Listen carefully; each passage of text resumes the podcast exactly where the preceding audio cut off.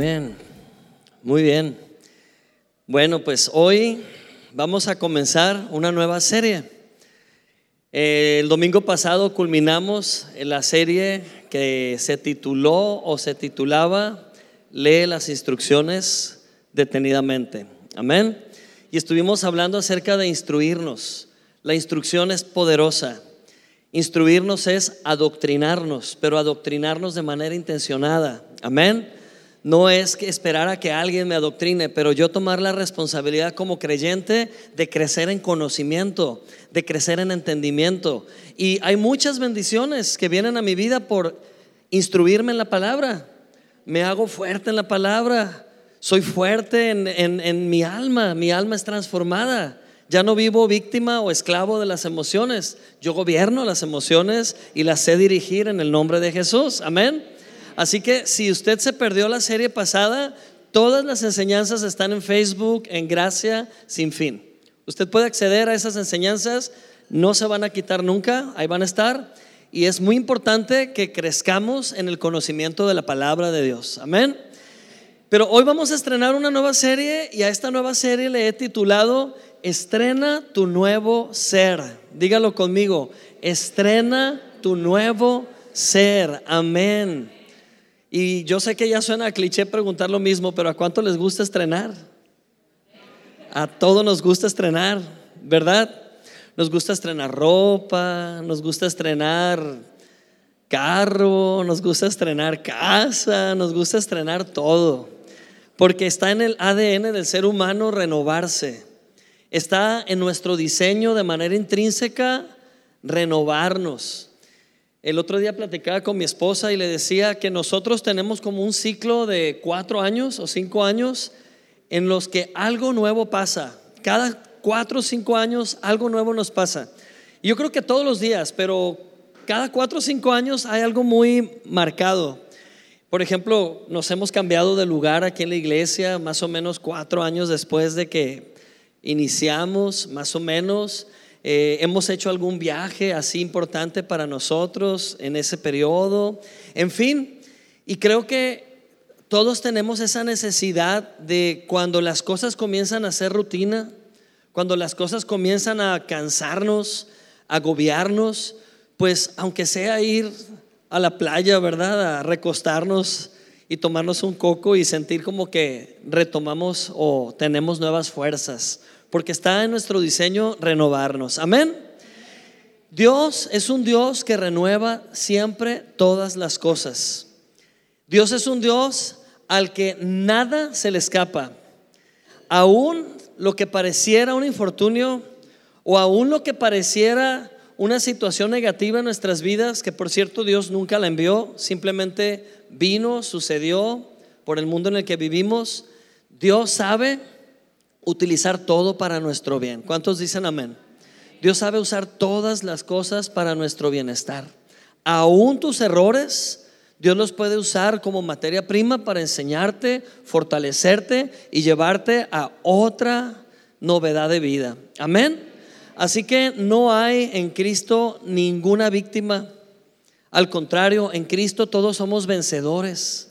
Todos salimos ganando en Cristo. En Cristo no hay pérdidas. Solo hay ganancia en nuestra vida. Amén. Porque Dios sabe aprovechar todas las cosas. ¿Cuántos saben qué sucede al utilizar una computadora cuando oprimimos la tecla control y luego Z? Control Z. ¿Quién sabe lo que pasa? Cuando oprimimos control Z, después de estar trabajando toda la noche y se te borra un trabajo y pegas de grito porque se te borró todo, ¿qué pasa cuando pones control Z? Se regresa a lo último que estabas haciendo, ¿no? Es como se renueva de alguna manera. Todos quisiéramos tener un control Z en nuestra vida. Ay, si no hubiera hecho esta cosa. Ay, si no la hubiera regado con esa mala decisión. Si no hubiera dicho esas palabras que dije que echaron a perder las cosas. Si acaso hubiera dado este paso que no di y a veces vivimos lamentándonos de lo que pudo ser y no fue. ¿Me equivoco o sucede? Vivimos lamentándonos de algo en el pasado que no nos deja vivir el presente. algo en el pasado que tiene el poder de regresarnos y regresarnos a la condenación, a la culpa, a la frustración. Pero hoy Dios quiere recordarte que Él es un Dios que hace cosas nuevas en nuestras vidas. Amén. Él quiere recordarte que hizo algo en la cruz a tu favor y es probable que ni siquiera lo has estrenado.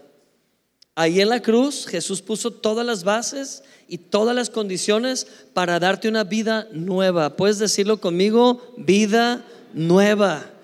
Y por ese titulado esta enseñanza, estrena tu nuevo ser. Amén. Estrena tu nuevo ser. Porque estoy seguro que muchos de nosotros nos aventuramos a la vida cristiana y nunca aprendimos que teníamos una vida nueva que no envejece. Y solamente hemos estado viviendo, reaccionando ante los problemas, reaccionando ante las circunstancias. Y durante esta serie vamos a aprender a echar mano de la vida nueva que ya nos fue dada, descubrir el nuevo yo que soy en Cristo. Amén. El propósito de esta serie es que cada uno de ustedes pueda descubrir quién es en Cristo y que ese nuevo ser no envejece. Ese nuevo ser no se desgasta. El domingo pasado hablábamos del pueblo de Israel saliendo de Egipto y yendo a la tierra que Dios les prometió. Y antes de salir de Egipto, ellos comieron qué? Al cordero. Amén. Comieron el cordero asado. El cordero asado con ramas amargas. ¿Qué tiene que ver eso con la enseñanza de hoy? Pues que ellos recibieron qué? Instrucciones, diga conmigo, instrucciones de comerse todo el cordero uno por familia y que no quedara nada. Y la clave es la misma en nuestros tiempos. La instrucción de Dios es para ti que comas el cordero con tu familia y que no dejen nada. ¿Y quién es el cordero? Cristo.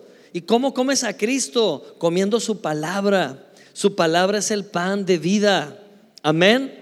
Por esa cena del pueblo de Israel, siendo esclavos, esa cena llamada Pascua. Por haber comido esa cena, ellos al salir de Egipto, automáticamente, todos los egipcios salieron con sus tesoros y se los regalaron. Y los egipcios no sabían ni por qué. Los egipcios tenían en el corazón el deseo de bendecirlos a los judíos, al pueblo de Israel, y les empezaron a dar sus riquezas, su oro, su plata. Y el pueblo de Israel, de ser un pueblo esclavo por 400 años, salió cargado de riquezas de Egipto, recién comiendo la Pascua, y esto de la Pascua hizo que caminaran 40 años por el desierto en perfecta sanidad. Amén. Caminaron en perfecta sanidad, nunca enfermaron porque comieron al cordero. Y decíamos el domingo pasado que sus ropas nunca se desgastaron. ¿Qué te dice todo esto? que está en la mente de Dios el que nos mantengamos caminando en una vida nueva y que en esa vida nueva constantemente nos estemos recordando que en el Cordero hay sanidad perpetua. Amén. Y que en esa vida nueva nos estemos recordando que en Cristo somos eternamente bendecidos. Es que Alonso, yo a veces no me siento bendecido. Pues no es como te sientas, es lo que es, es lo que escrito está. Amén. Y si está escrito, está hecho. Y si está escrito, es eterno. Amén. No está sujeto a las circunstancias. Oye, Alonso, pero es que el mundo está cambiando. El mundo está cambiando. La Biblia lo predijo. La palabra predijo que el cielo y la tierra que pasarán. Este mundo tiene fecha de caducidad, nos guste o no. Todo lo creado es corruptible. Todo lo creado se puede destruir se puede descomponer. Todo lo que los humanos inventan tiene un periodo de vida nada más, útil, nada más. Pero llega un punto en que ya no sirve. Los sistemas de los hombres funcionan y después se van en declive. Pero mi palabra no pasará, dice el Señor. Mi palabra no pasará. Te lo prometo, dice el Señor. Amén. Así que si tú estás comiendo la palabra, estás comiendo cordero. Y si estás comiendo cordero, créeme que vas a salir al desierto, al desierto de todos los días, a enfrentar lo que tengas que enfrentar, pero nada te va a desgastar. Amén. Nada te va a desgastar, nada te va a debilitar, porque estás fuerte en la palabra, en el Cordero. Amén. Gloria a Dios. Estrena tu nuevo ser. Dile a tu vecino, estrena tu nuevo ser. Gloria a Dios. Efesios 2.4. Me gustaría que todos leamos en voz alta. Amén. No lea con la vista nada más. Use, use sus labios. Declare la palabra. Tiene un efecto poderoso en su corazón. La fe viene por oír la palabra de Dios. Amén. Así que diga conmigo y lo leemos. En otro tiempo todos nosotros vivimos entre ellos en las pasiones de nuestra carne, haciendo la voluntad de la carne y de la mente. Y por naturaleza éramos hijos de ira como los demás. Pero Dios, quien es rico en misericordia, a causa de su gran amor con que nos amó, aun estando nosotros muertos en delitos, nos dio vida juntamente con Cristo y por gracia son salvos. Amén. Qué poderosa palabra, ¿no cree? Nos está hablando claramente dónde estábamos antes y dónde estamos parados ahora. Antes estábamos totalmente ligados a lo que sentíamos. Cuando habla de que vivíamos haciendo la voluntad de la carne y la mente, no nada más habla de que vivíamos pecando. Habla de que vivíamos esclavos de las pasiones, esclavos de los celos, esclavos del enojo, esclavos de la depresión, esclavos de la ansiedad. Todo eso que está en la carne, todo eso que está en las emociones, todo eso que está en la mente.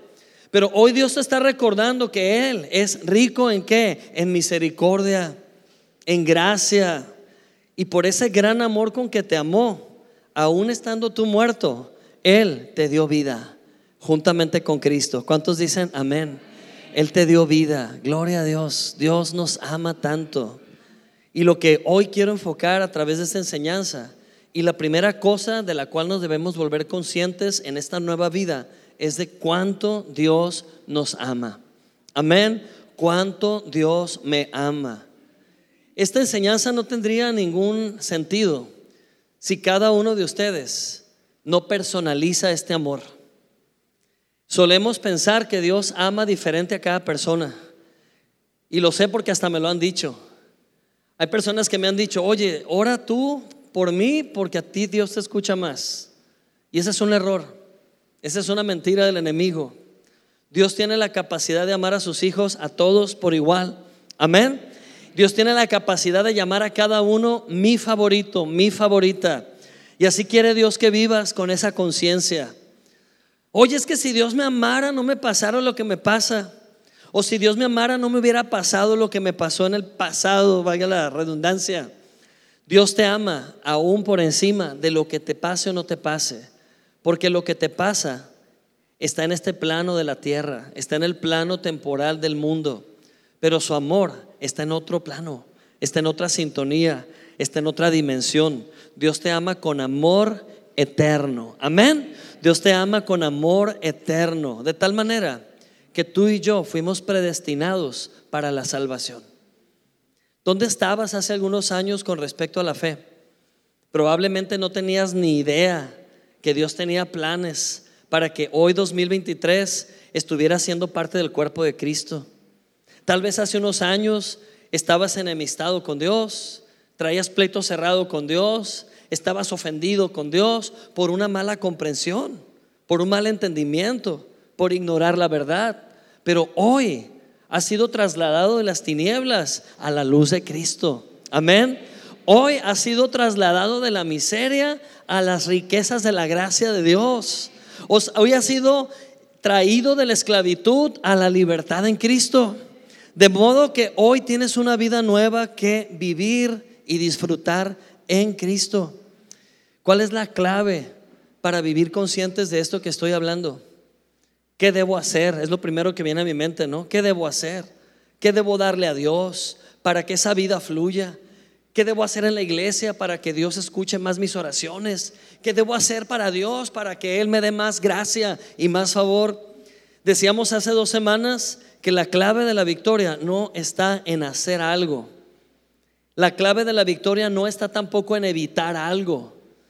Se vuelve un consejo constante a veces entre creyentes cuando no tenemos una mente renovada, decirnos unos a otros, mira, tú evita hacer estas cosas y te va a ir bien. A lo mejor sí, en el plano humano. Evita fumar y vas a estar más saludable en tus pulmones, te lo garantizo. No ocupamos espiritualizar todo. Hay cosas que son obvias, ¿sí? Evita gastar tanto y vas a empezar a administrar mejor tus finanzas. Eso no lo dice Alonso, ni la prédica, ni lo estoy extrayendo de la palabra, es sentido común, ¿cierto? Pero la clave en sí, en general, en la vida, no está en evitar cosas. La clave está en recibir por gracia. Amén. Recibir por gracia.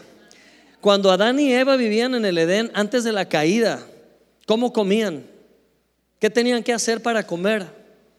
Simplemente tenían que estirar su manita y tomar, ¿sí o no? Si se les antojaba comer, ¿qué les gusta? Unas guayabas, se extendían las manos y las cortaban. Si querían comer, ¿cuál es tu fruta favorita? Lichis, mangos, levantaban las manos y cortaban de los árboles el fruto. Pero después de la caída, cuando fueron expulsados del Edén y dos ángeles cubrieron el camino al árbol de la vida, ahora ellos tenían que cosechar su propia comida, cultivar su propia comida, con el esfuerzo, con el sudor de su frente iban a comer, con el estrés, con la ansiedad, con ah, el agotamiento. Y hoy en día escucho a muchos creyentes decir, no, pues es que con el sudor de tu frente vas a vivir y pues con el sudor de mi frente voy a comer. ¿En dónde estabas, creyente, que no te enteraste que Jesús, antes de ir a la cruz, canceló esa maldición para ti? ¿Cuántos saben que Jesús antes de morir en la cruz fue llevado ante las dos autoridades reconocidas de aquellos tiempos? Ante Poncio Pilato y qué otro? ante Herodes. O sea, ante la autoridad nacional y la autoridad internacional, porque Poncio Pilato era un romano viviendo en Jerusalén y era una autoridad reconocida como internacional. Y Jesús fue llevado ante las dos autoridades. ¿Y qué dijeron las dos autoridades? Este hombre es inocente, este hombre no ha hecho nada. ¿Y qué dijo Poncio Pilato? Yo no lo voy a crucificar, yo me lavo las manos, que la ira por la sangre que van a derramar caiga sobre ustedes, no sobre mí. Esas dos autoridades reconocieron a Jesús como el Cordero inocente, porque la profecía decía que sería reconocido como el Cordero inocente que no cometió pecado alguno. Amén.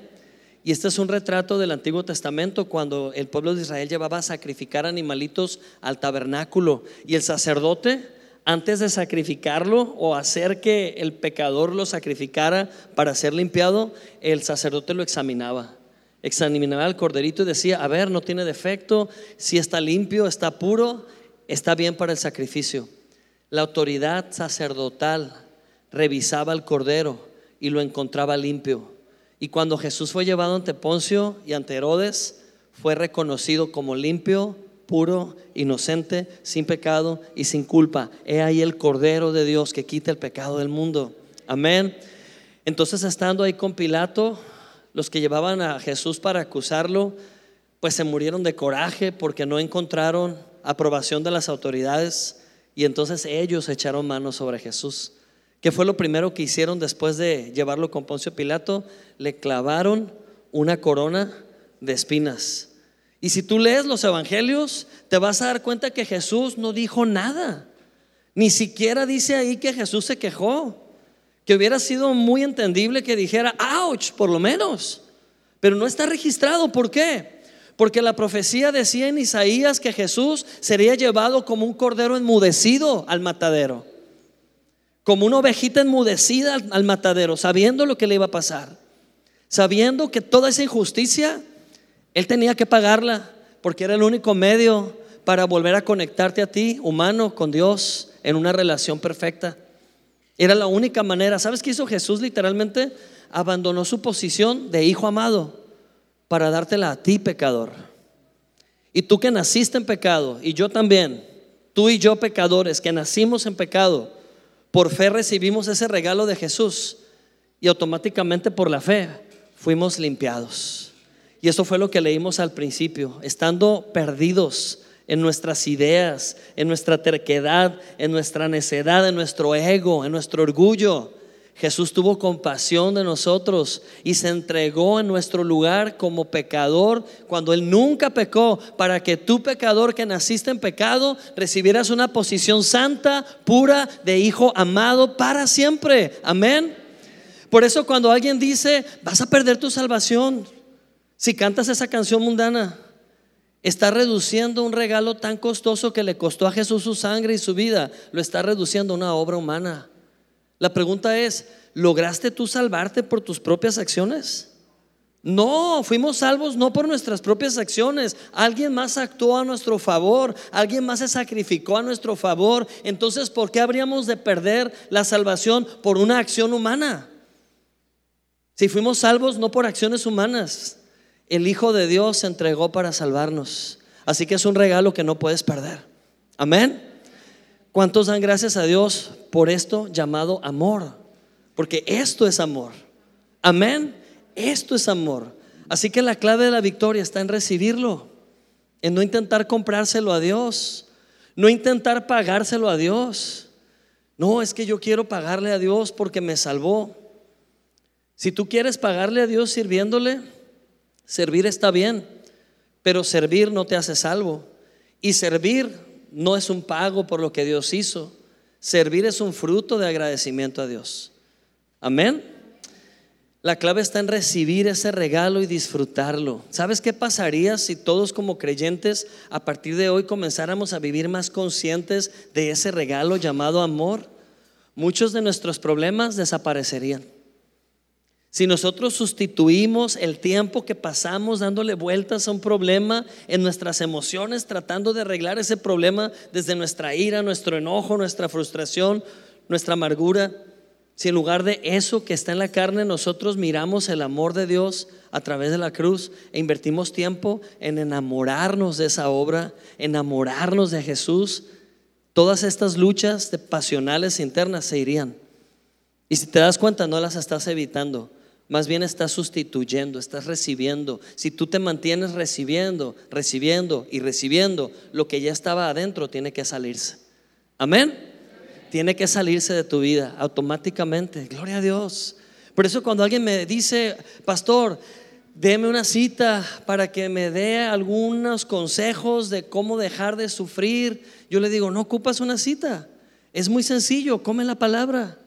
Pero ¿cómo la como? Escucha la palabra escucha enseñanzas que apuntan a Cristo, lee esto, lee aquello de la palabra, adoctrínate, instruyete y te vas a dar cuenta que si tu vida se llena de estas cosas, tus luchas van a perder poder. Amén. Tus luchas van a perder poder. Así que es mejor recibir de Dios que intentar darle. Pastor, pero ¿qué está diciendo? Sí. ¿Sabes que la especialidad de Dios no es quitarte cosas? Hay gente que piensa que Dios es un aguafiestas, que Dios se dedica a arruinarte la vida. Cuando estás joven, Dios dice, no, no puedes ir allá y no puedes ir acá. Dios no está en ese negocio. A veces es más el hombre el que inventa un montón de prohibiciones. Dios está en el negocio de dar y dar y dar vida y dar vida y dar vida. Él imparte, Él provee, Él suple, Él no para de dar.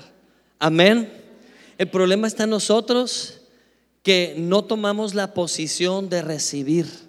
Inmediatamente tomamos la posición de dadores y queremos comprar el favor de Dios y queremos que Dios nos ayude. Tal vez me va a ayudar más si comienzo a ayudar más a la gente, si comienzo, a ver, no nos confundamos. Primero recibe hasta que te hartes y naturalmente vas a empezar a bendecir. Amén. No es al revés. Si lo hacemos al revés se llama religión. La religión nos hace hacer cosas para sentirnos bien y eso es egoísmo. Es total egoísmo. Hace tiempo una mujer con mucha capacidad económica me decía, es que yo no podría vivir si no me mantengo dando a la gente. Y yo, ah, wow, qué padre, está muy bien. No, no, es que yo, yo, es como mi, mi vitamina. Yo necesito dar para sentirme bien. Y yo no le dije nada, pero yo pensé que ser más egoísta. Porque no estás dando por otro motivo que, sino para tú sentirte bien. Tú eres el fin, entonces. Y hay gente a la, que ni siquiera le pasa por la mente cómo te sientes, si das o no. Ellos tienen una gran necesidad. Por eso hay obras que son buenas, humanamente hablando, pero no son suficientes y tampoco suman a tu salvación y nunca lo harán, porque son obras que produce tu carne, aunque sean buenas. Pero si tú le dedicas tiempo a la palabra en tu vida, le haces espacio a enamorarte de Dios, intencionas enamorarte de Dios, naturalmente las obras que hagas son vida. Las obras que hagas van a multiplicarse, van a producir más vida. Amén.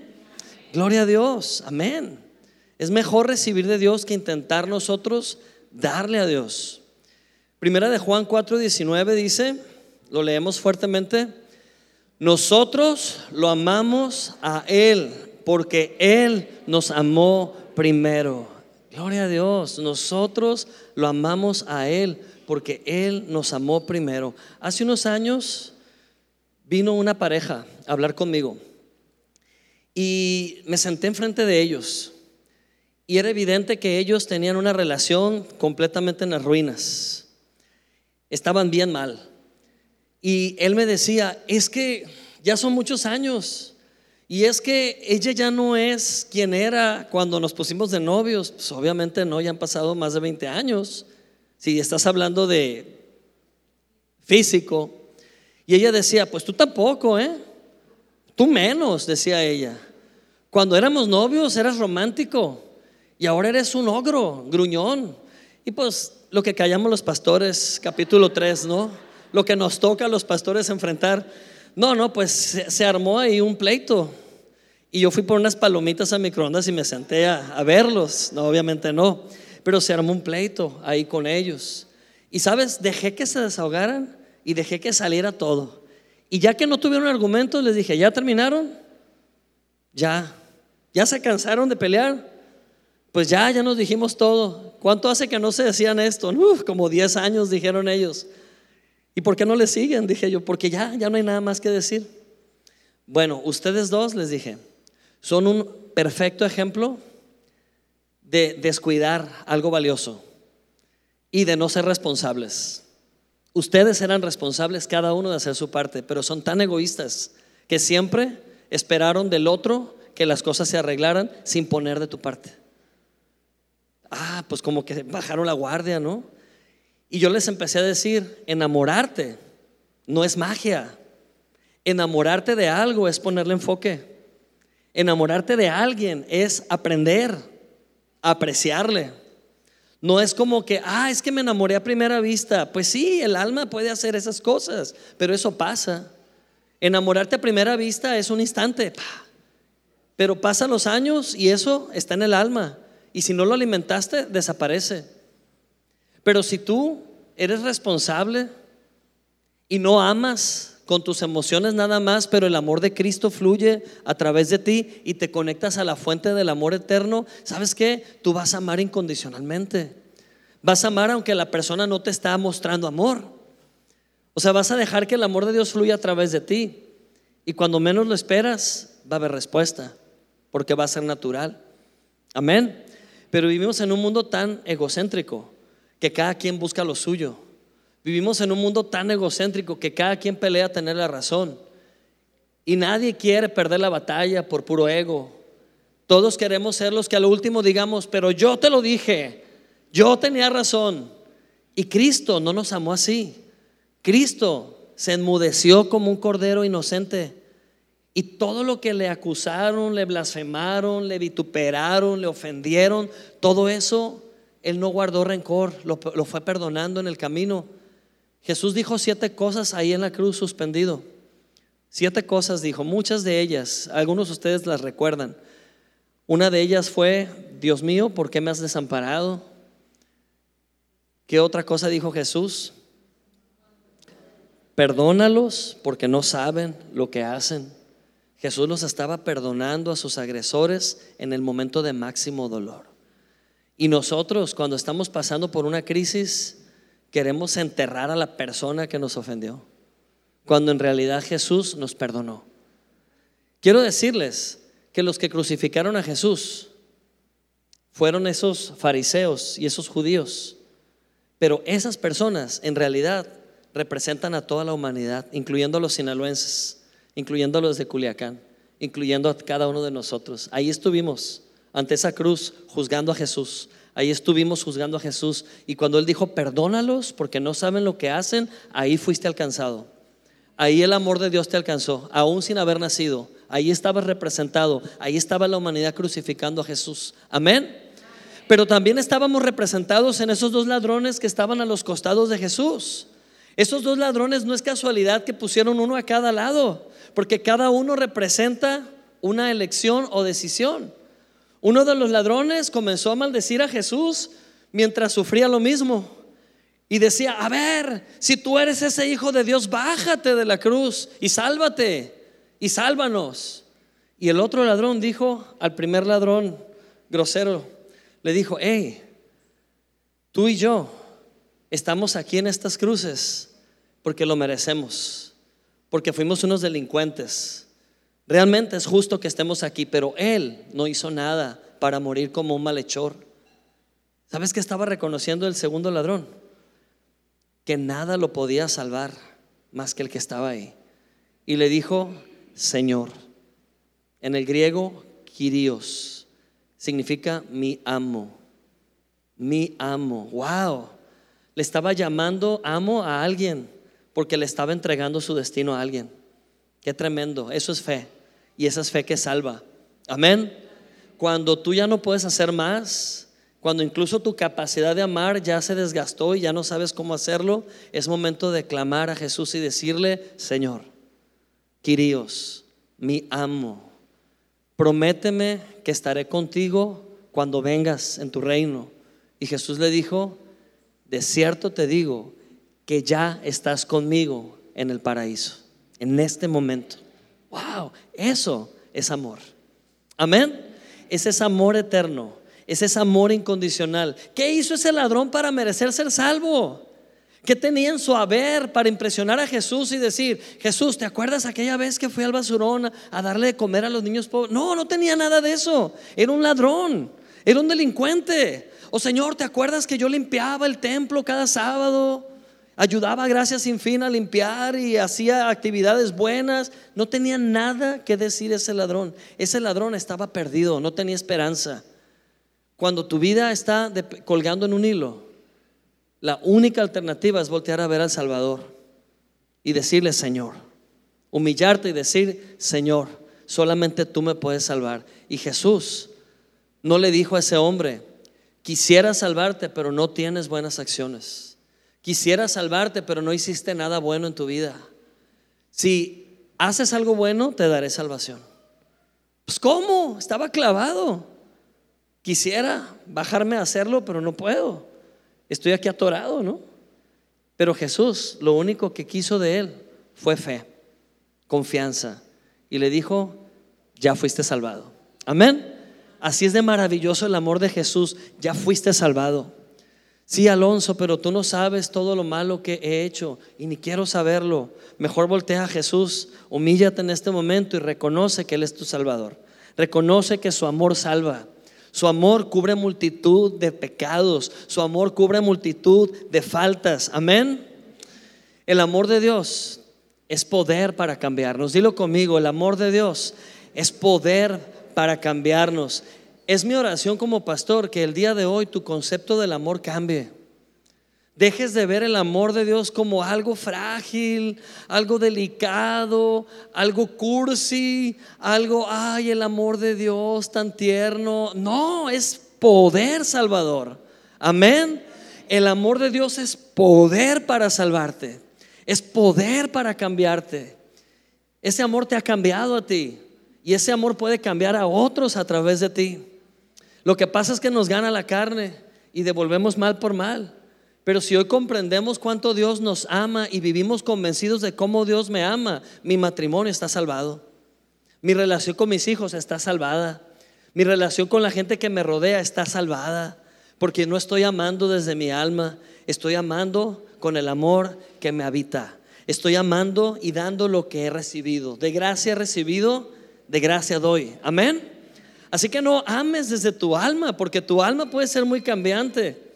renueva tu alma y ama desde la revelación del amor de Cristo. Que hoy tú salgas de aquí con una revelación fresca, nueva, de cuánto Dios te ama.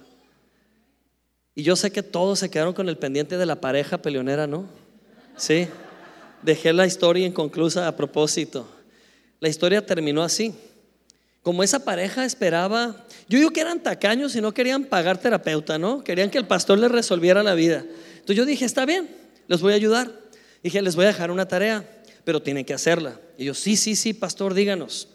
Ok, una vez a la semana se van a ir a tomar un cafecito a algún lado y tienen de tarea antes de ese día que van a ir a tomarse un cafecito, escribir en una libreta 5 a 10 cosas que platicar con ella o con él, que no sean los hijos, que no sea que no alcance el dinero, que no sea lo, lo enfadoso de tu trabajo, que no sean cosas de la vida diaria, pero 5 o 10 cosas que sean entre ustedes.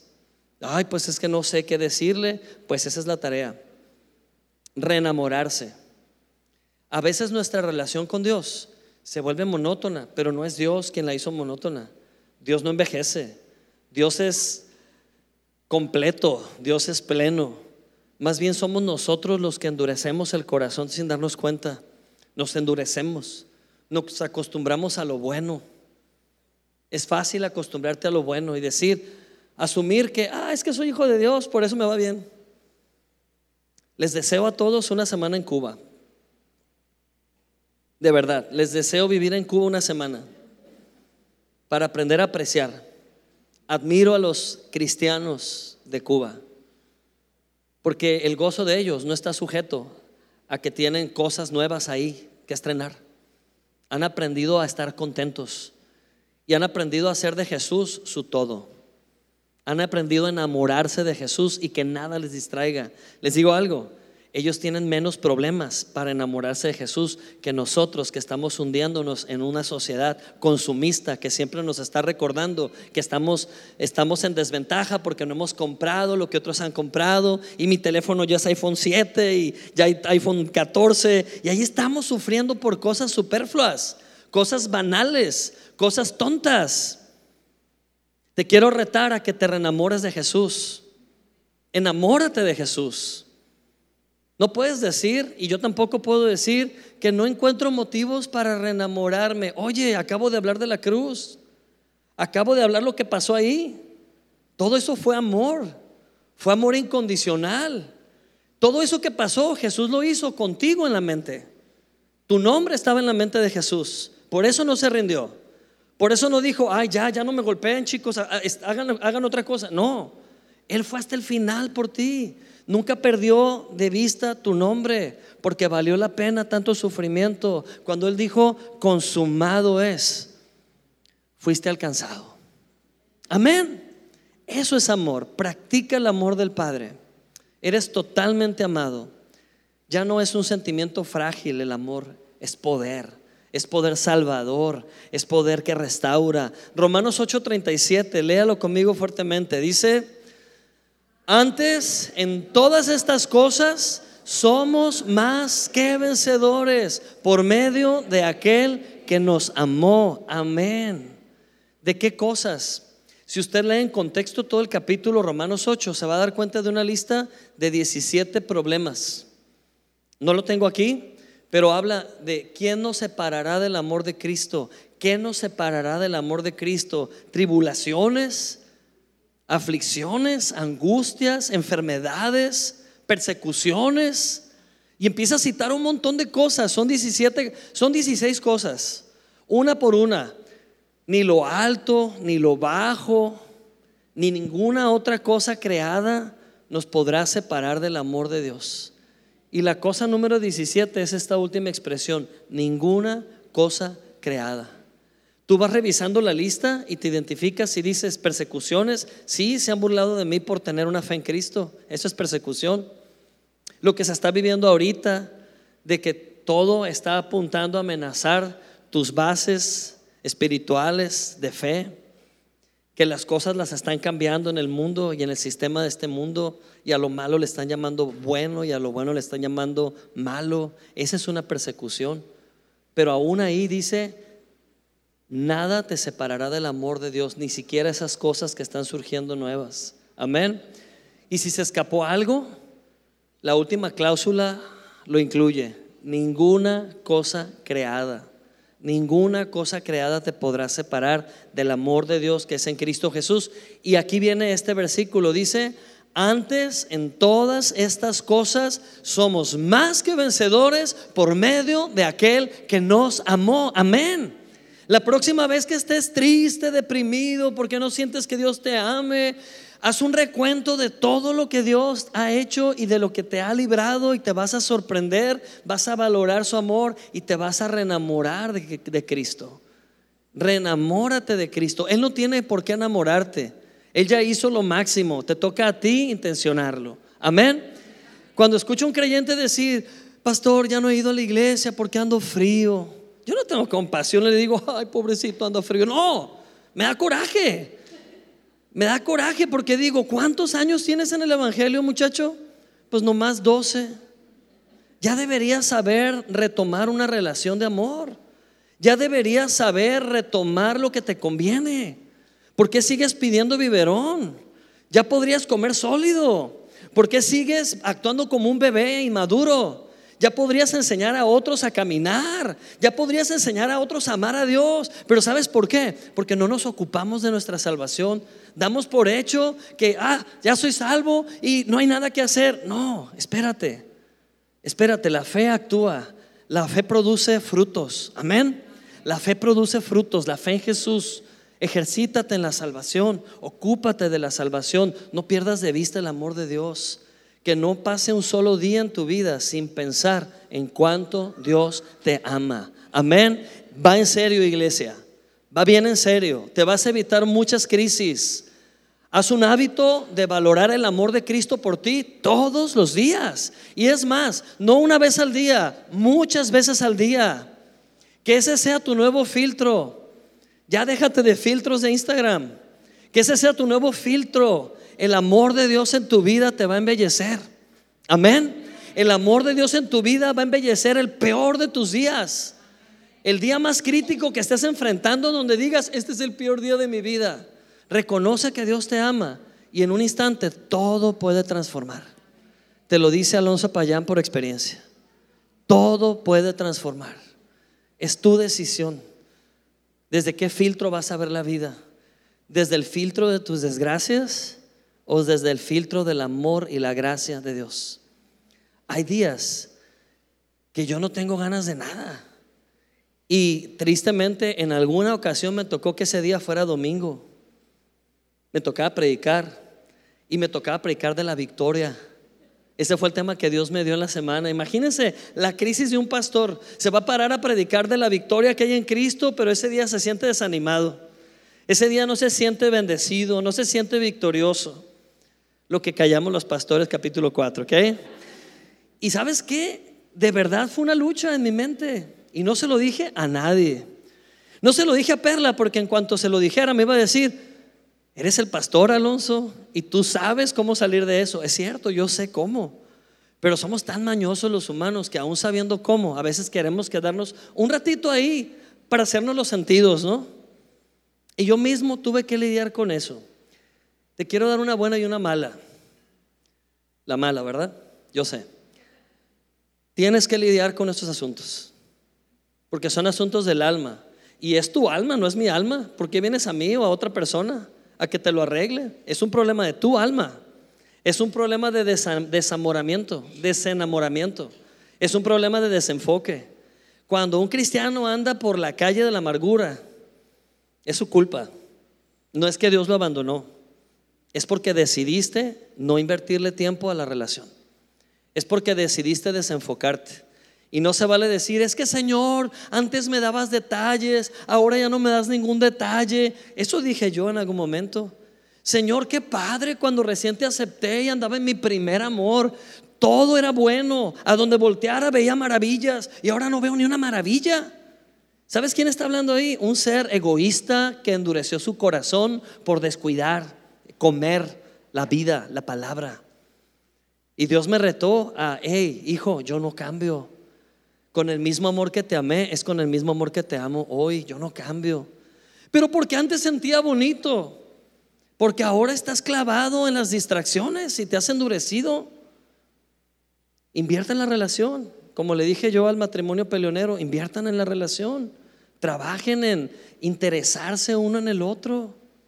Amén. Veo algunos esposos no muy contentos, así como que, amén. Reenamórate de Cristo. ¿Sabes? Primera de Juan 4:8 dice, el que no ama no ha conocido a Dios, porque Dios es amor. Amén. No está diciendo que no eres salvo. No está diciendo el que no ama se va al infierno. No. ¿Sabes que muchos salvos que no están ahorita activamente amando? Van a ir al cielo. ¿Y sabes qué es lo primero que van a decir cuando lleguen al cielo? Qué desperdicio de vida la que tuve. Dejé pasar mis 40 y, ay Dios guarde, mis 98 años. Iba a decir mi edad. Dejé pasar mis 98, mis 115 años Dejé pasarlos y los desperdicié porque cada día era una oportunidad de amar con el amor de Cristo y estuve clavado en mis emociones. Estuve clavado en mi egoísmo. ¡Qué tremendo! Cuando lleguemos al cielo, pues ya no va a haber llanto, ni tristeza, ni dolor, porque el alma ya no va a tener gobierno sobre nosotros. Vamos a estar renovados completamente.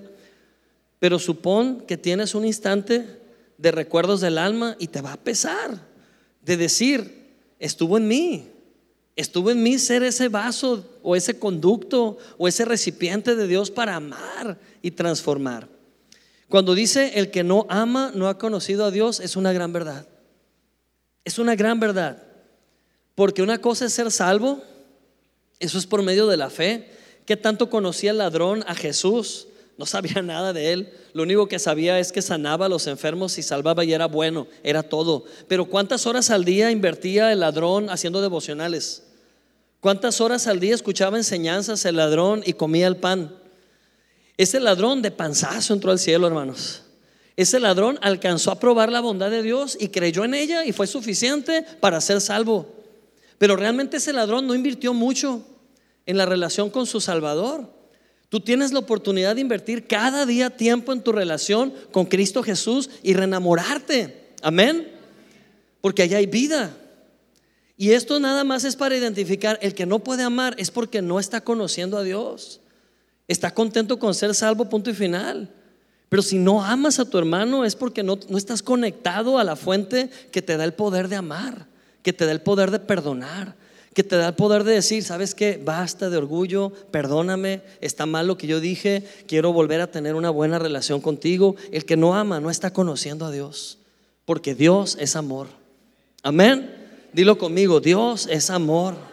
Dios es amor. ¿Te das cuenta lo poderoso que es esto? De hecho, el primer síntoma del fruto del Espíritu, al recibir al Espíritu Santo en tu vida, el primer síntoma, ¿sabes cuál es? Mas el fruto del Espíritu es amor, gozo, paz, paciencia, benignidad, bondad. ¿Por qué comienza con amor? Porque nada supera el amor. Amén. Nada en la Biblia supera el amor. Si tú quieres saber cuál es el tema principal de la Biblia, es el amor. El amor no de los hombres, el amor de Cristo. Ese es el tema principal de la Biblia. Es la palabra que protagoniza en toda la Biblia. Dios hizo todo por amor a ti. Amén. ¿Qué es lo que Dios quiere de ti? Que recibas, que le creas, que creas lo que Él piensa de ti. Vivimos frustrados porque llevamos la vida pensando en cómo nos ven los demás. ¿Qué te importa cómo te ven los demás? Que te importe cómo te ve Dios. Amén. Y te lo dice alguien propenso a buscar la aprobación y que nadie piense mal de mí. Basta de eso. Me basta tu amor, Señor. Me basta cómo tú me ves a mí. Amén. Ese amor cubre multitud de faltas. Ese amor es como un seguro. ¿Cuántos tienen contratado algún seguro aquí? De lo que sea. El seguro que sea.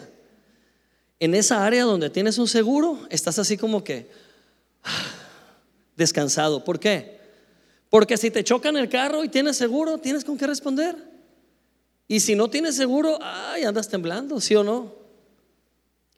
O si tienes seguro de protección contra tu casa, y vives en alguna zona que se inunda, ya se rieron, no voy a decir nombres de colonias, ¿sí? Pues tienes tranquilidad porque el seguro te va a responder si viene una inundación otra vez.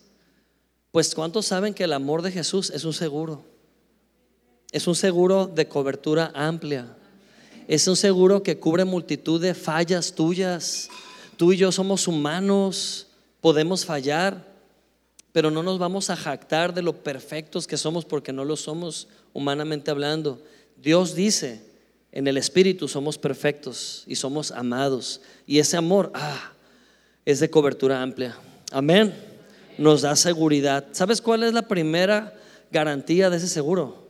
Que nunca serás rechazado por Dios. Dilo conmigo, amigo, nunca seré rechazado por Dios. Él nunca me va a abandonar. Es la primera garantía de ese seguro. Amén. ¿Alguien más quiere conocer otras garantías del seguro que firmaste cuando aceptaste a Cristo? ¿Sí? Amén. Tres verdades acerca del amor de Dios. Eres incondenable. Dilo conmigo, soy incondenable. ¿Qué quiere decir eso? Que Dios ya no te puede condenar a ti. El diablo todos los días te condena con mentiras. El diablo todos los días te recuerda tus fallas.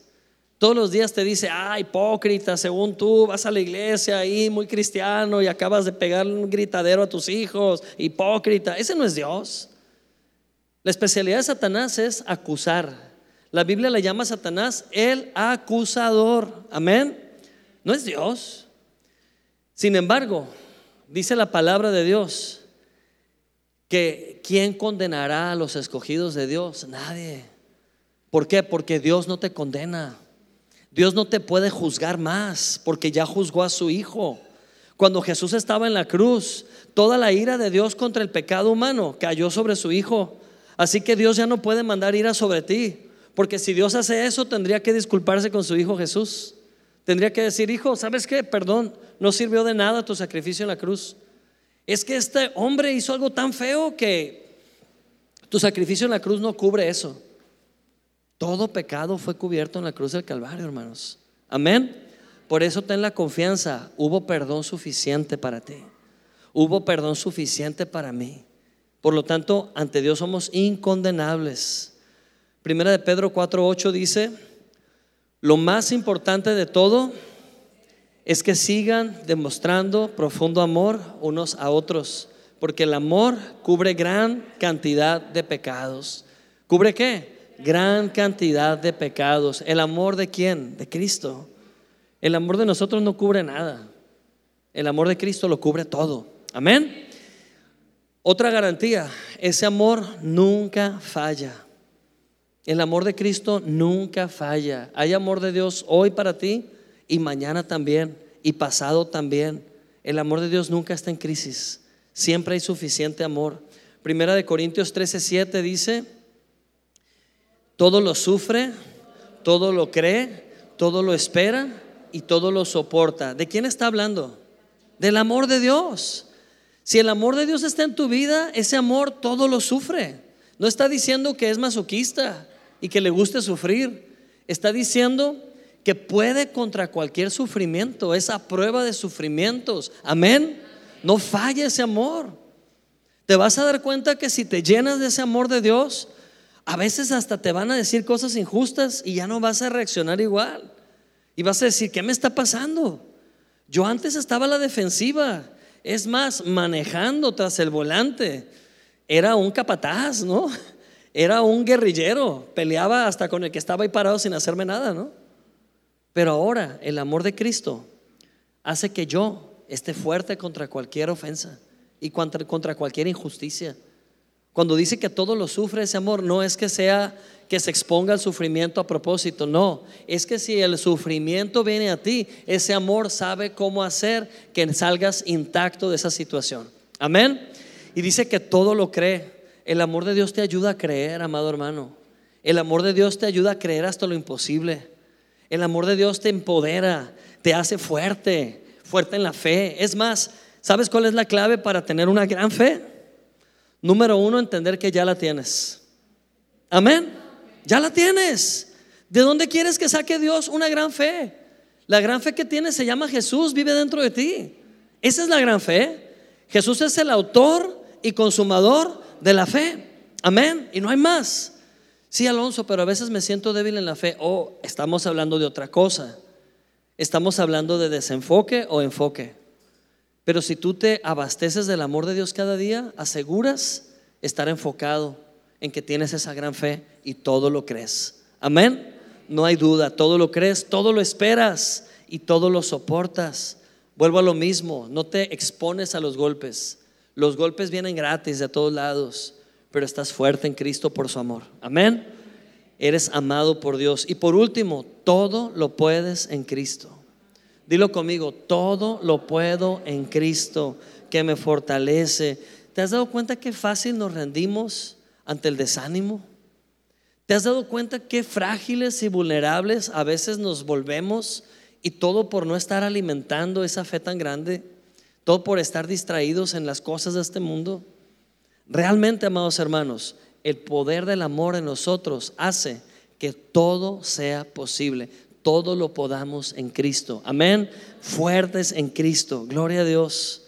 Aquella mujer que iba a morir apedreada. ¿Cuántos recuerdan esta escena en Juan capítulo 8? La mujer que iba a ser apedreada porque esa mujer era una mujer adúltera. Y dice la Biblia que había andado con muchos hombres. Está en Juan 8 no lo vamos a proyectar. Pero ¿qué posibilidades tenía esa mujer de recuperar la dignidad? ¿Qué posibilidades tenía esa mujer de tener una vida en paz? A esa mujer la andaban persiguiendo un montón de mujeres para matarla. Esa mujer había dividido un montón de familias y matrimonios. Esa mujer, por otro lado, se sentía poca cosa, un objeto, un objeto para los hombres. Era muy triste la vida de esa mujer. Su calidad de vida era casi nula. Terrible. Lo que ella de seguro pensaba era, ya lo que sigue que sea la muerte. No merezco nada en la vida. He hecho con mi vida una basura.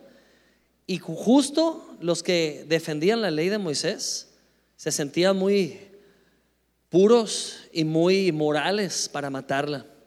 Y lo único que esos hombres religiosos estaban haciendo era querer cumplir la ley de Moisés sobre ella. Porque eso decía la ley de Moisés, que una mujer sorprendida en adulterio debía morir apedreada.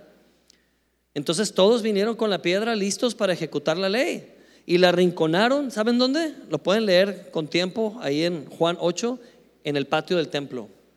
Y ahí en el patio del templo la tenían arrinconada, listos para matarla a pedradas, como si fuera un animal. Y esa mujer estaba arrodillada sin voltear a ver y su actitud o su posición era lo merezco, está bien, mátenme, lo merezco, lo reconozco. Y en eso la mujer nomás escucha que las piedras de sus acusadores van cayendo una por una. Es lo único que ella escucha, tras, tras. Y cada vez que hay una piedra, yo creo que ella hacía así pensando que le iban a golpear, pero las piedras las fueron tirando. Y entonces la mujer escucha una voz que no identificó pero qué gran voz le llenó de paz. Era la voz de un defensor. Lo que menos ella tenía era quien la defendiera. Lo que menos ella tenía era simpatizantes. Al contrario, tenía un montón de enemigos. Qué bien se siente cuando alguien se interpone entre ti y el que te acusa. Y esa voz dijo, el que sea libre de pecado, que le arroje la primera piedra. Y todas las piedras cayeron al mismo tiempo y se fueron. Entonces Jesús toca a esa mujer y le dice, mujer, ¿dónde están los que te acusaban? Y ella voltea y ya no ve a nadie. Y ella ve que algo se escribió en el suelo. Él escribió con su dedo en el suelo, algo. No dice la Biblia qué. Lo primero que voy a preguntar cuando llegue al cielo es eso. Señor, ¿qué escribiste en la, en la, en la piedra del patio del templo? Realmente, lo que menos importa es saber qué escribió. El hecho fue que escribió con su dedo en la piedra. Y solamente una mano en el pasado pudo escribir con el dedo en la piedra. Y fue la mano del Creador cuando escribió la ley de Moisés en las piedras de la ley. Y esos hombres cuando vieron a Jesús escribiendo con el dedo sobre la piedra, tiraron sus piedras porque el autor de la ley estaba ahí. Si había alguien que podía apedrear a esa mujer, ninguno de ellos. El verdadero era Jesús. Pero él dijo, ni yo mismo te condeno. Amén ve y no peques más.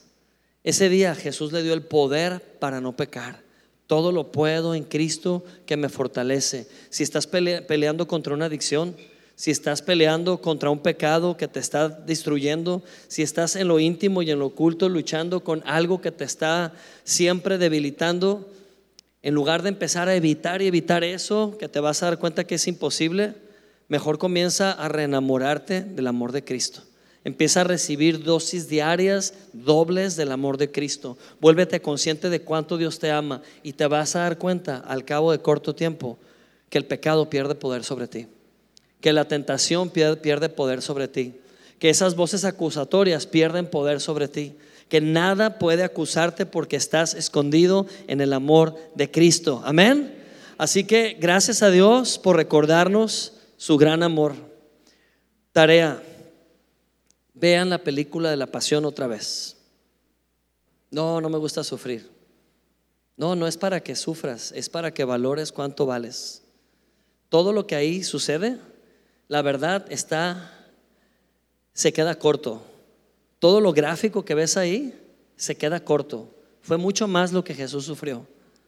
Realmente el mismo director de la película, Mel Gibson, dice, tuve que omitir muchas cosas que históricamente pasaron porque iban a ser ahora sí demasiado abrumadoras, pero realmente Jesús las sufrió. Y el, hacerlo es ablandar ese corazón que a veces endurece y volverlo sensible al tema de cuánto Dios nos ama. Amén. Así que permítele a Dios amarte. Él te ama. Permítete recibir ese amor. Recíbelo. Amén. Vamos a orar. Señor, te damos gracias en esta tarde por recordarnos cuán amados somos. Gracias por el perdón de pecados.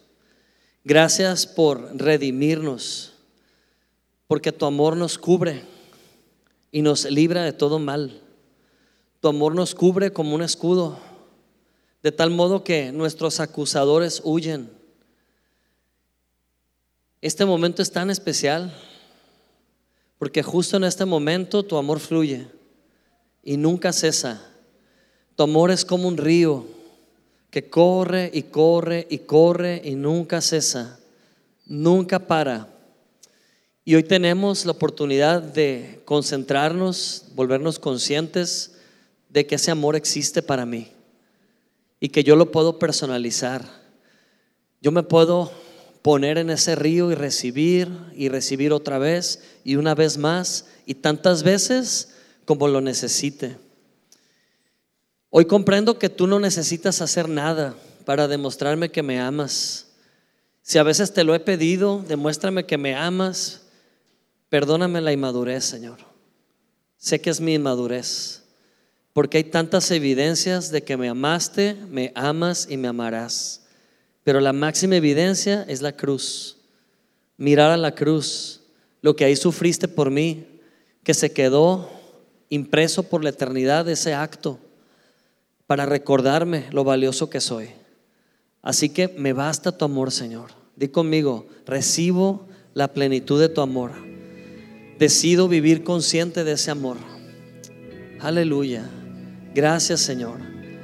Me gustaría hacer una invitación muy especial. Si hay alguien aquí que por primera vez ha escuchado que Jesús le ama, no importa que lleves mucho tiempo viniendo a una iglesia, pero hoy el Señor te tocó el corazón y es como si hubiera tocado la puerta de tu corazón. Si te estás identificando con esto que estoy diciendo, no lo evites.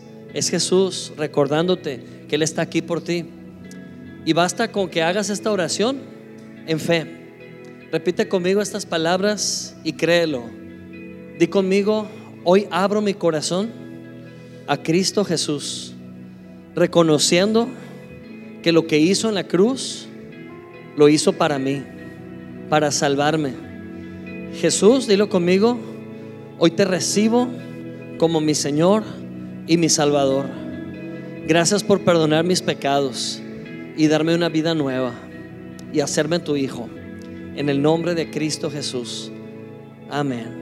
Gracias Señor.